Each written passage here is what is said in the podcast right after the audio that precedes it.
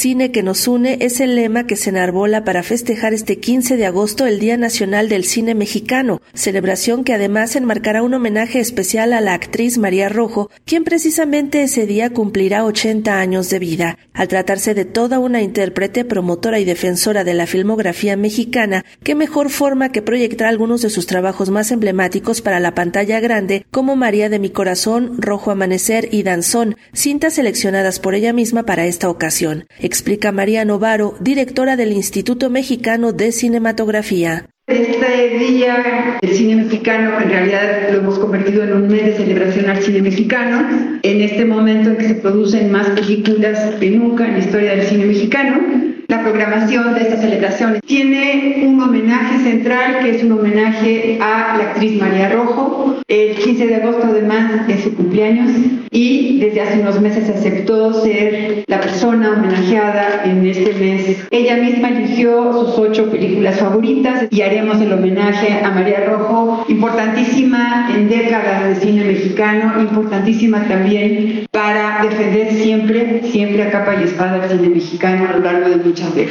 la celebración del Día Nacional del Cine Mexicano en realidad se ha extendido a todo el mes de agosto, por lo que será posible ver una selección de filmes de diversos géneros que reflejan la pluralidad de ideas y culturas que convergen en nuestro país. Es así que del 15 al 21 de agosto podrán ser vistas 43 producciones que tendrán casi 300 funciones en 63 sedes y 20 entidades de la República. Cines, escuelas cinematográficas, plataformas digitales y televisoras públicas ofrecerán esta programación que incluso llegará al extranjero, a 25 países donde México cuenta con representación diplomática. Nuestra programación es muy diversa, hay películas para el gusto de todas las personas. La programación del Mes Nacional de Cine Mexicano la extendemos a 60 sedes en 20 estados de la República. Habrá 267 funciones, todas gratuitas en todas estas regiones del país. Habrá también 367 transmisiones en TV abierta, en